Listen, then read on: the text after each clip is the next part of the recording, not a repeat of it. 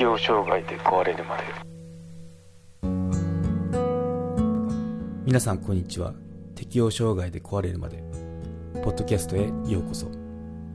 この番組はメンタルヘルスケアについて適応障害を経験した体験談を交え配信していく番組です。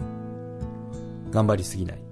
気楽にいこう。をモットーに人生100年時代を乗り切っていく術を皆さんと一緒に考えていけたらなと思います。公式サイトは hirowata.com ひろわた .com または適応障害で壊れるまで。で検索してください。適応障害で壊れるまで。はい。今回はうつ病と非常に見分けづらい病気について語っていこうと思います。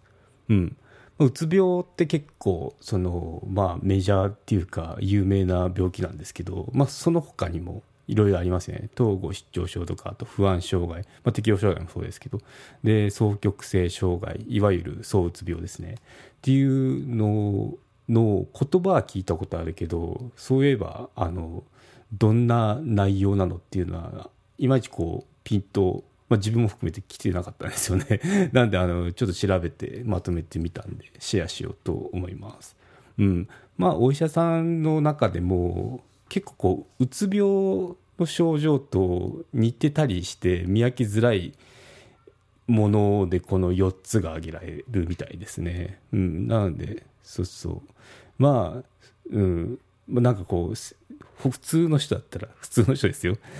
精神病んだってきたらなんかあうつだとか適応障害もうつなんでしょうみたいな感じになってしまうんですけど、まあ、この言葉一応ジャンル分けであるんで知っとくだけでもああのなんだろうケアになるかなって思って取り上げてみました。うん。そうですね、まあ、会社とか個人においてのメンタル問題の基礎知識ですね。っていうのを身につけておくとあのまあ、特にこれから今コロナの時代で結構メンタル不調になってる人多いんであの重要ですよね。知っとくっていうことは。なので解説していこうと思います。まず最初統合失調症ですね。うん。まあ、以前は精神分裂病って言われてましたよね。で統合失調症は幻想や幻覚が生じる疾患らしいです、うん、結構、うん、すごそうですよね。うん、で有名どこだと日光ジャンボ機墜落事故って羽田沖にあの機長が逆噴射したあの事件っていうか事故があるんですけど1982年かな、うん、あれのその機長がこれを患ってたって話ですよね。ということでまあそのちょっと怖いですよねこういうことになると、まあ、ここでちょっとマイナスイメージっていうのがあの出たかなって私は思いますけどね。うんそう。じゃあその幻覚幻想妄想っていうのはどんな感じかっていうと、まあ、例えばなんですけど、まあ、お前はダメな人間だとかそういった声がどこからともなく聞こえてきたり誰かが自分のことを尾行してるとかそういうふうに思い込んだりしてしまうらしいですね。で、まあ、こういったのは現実に何もないわけなんでこうそう。こういうふうに現実には何もないのに起きる症状っていうのは陽性症状って呼んでるみたいですね。うん、医学のその用語だと思うんですけど陽性症状ですね。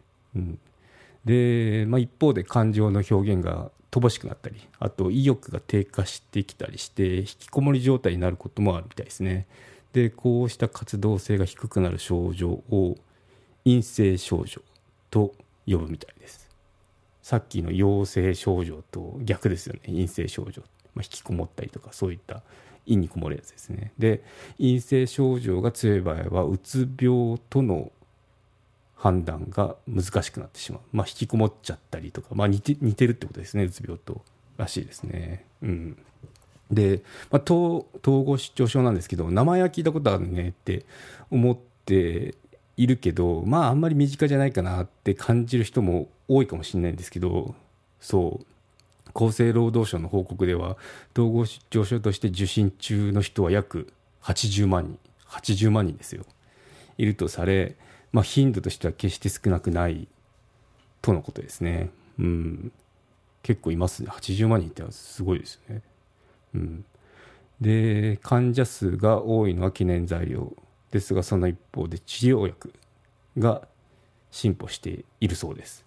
なんで難難治性の病気という印象があるかもしれないんですけど、まあ、多くの患者さんが完治やそれに近い状態を目指せるようになっていますとのことでした。薬があるみたいですね。薬があるので、まあ、あのちゃんとお医者さんにかかってで処方箋が出ればあの投薬治療っていうのができるみたいなんですね。そう。すごいですね。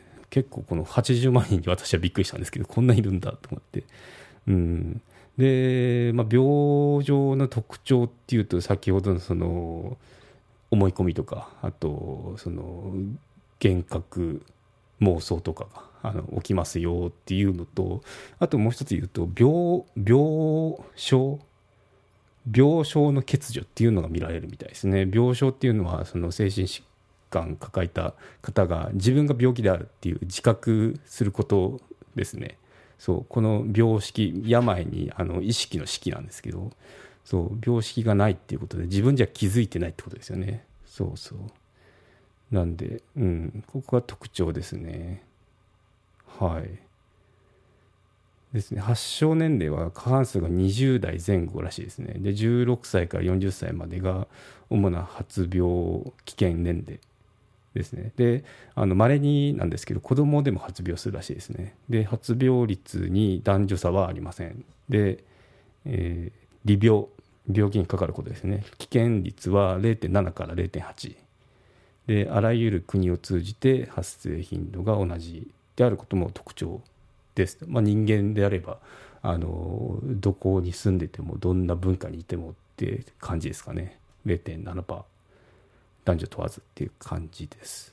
はい。うん。そうですね、まあ、発症の傾向としては社会経済的地位が低い層に頻度が高い傾向にありますというデータがあるみたいですけど、まあ、詳しい原因は分かってないみたいですね。で精神科入院患者の60%を占めるとも言われてますので、まあ、大体この精神科通ってその入院してるよっていうとイメージはこれなんじゃないかなって私は思いましたね調べてて。うん、この統合失調症の方イコール精神科でなんだろうそのこなん変な声聞こえるとか あの尾行されてると思い込みとかそういったその、まあ、よくドラマとか映画とかであるかもしれないですけどそのイメージになってるんじゃないかなって私は思いましたね。うんはい。これが1つ目ですね。統合失調症でした。で2つ目なんですけど今度不安障害ですね。不安障害にはパニック障害。PTSD 結構最近有名ですよね。外傷後ストレス障害。あと恐怖症などいくつかの疾患が含まれます。ということで、はい、症状としては突発的に生じる不安感が典型的ですと。で強い不安感と激しい動悸。あと胸が痛くなったり息苦しさとかめまいとかも感じるみたいですね。で自分は心臓発作で死んでしまうのではないかと感じるくらい苦しくなるみたいですね。でそう。急いで、まあ、病院行きますよねそうすると。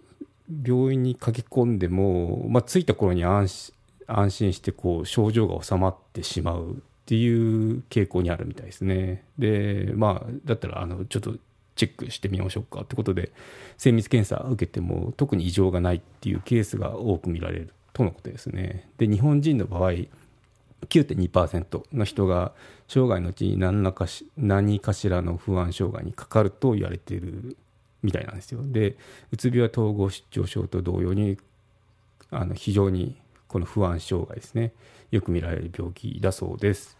で、うん、不安障害が強い場合は発作が出ることを心配するあまり外出できなくなったりしまいます。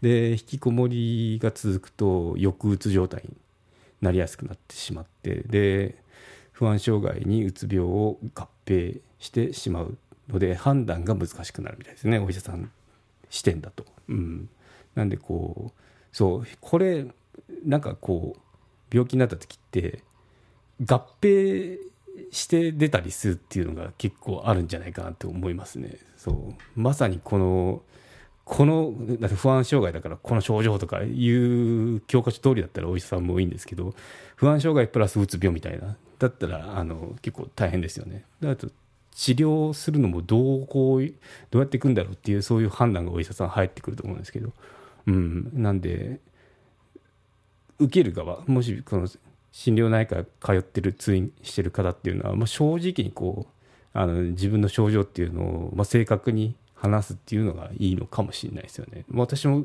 通院したとこ時っていうのはあのまあありのままをもう全部さらけ出すような感じであの話しましたね。そうするとそのまあお医者さん有料チャンネルのご案内をいたします。有料版チャンネル適応障害で壊れるまでプレミアムを Apple Podcast で配信中。デリケートな体のことですので全体公開ではお話ししきれないことも多々ございます。有料会員は無料版では一部公開されていたエピソードの前編を聞くことができますのでご登録して応援いただけると励みになります。どうぞよろしくお願いいたします。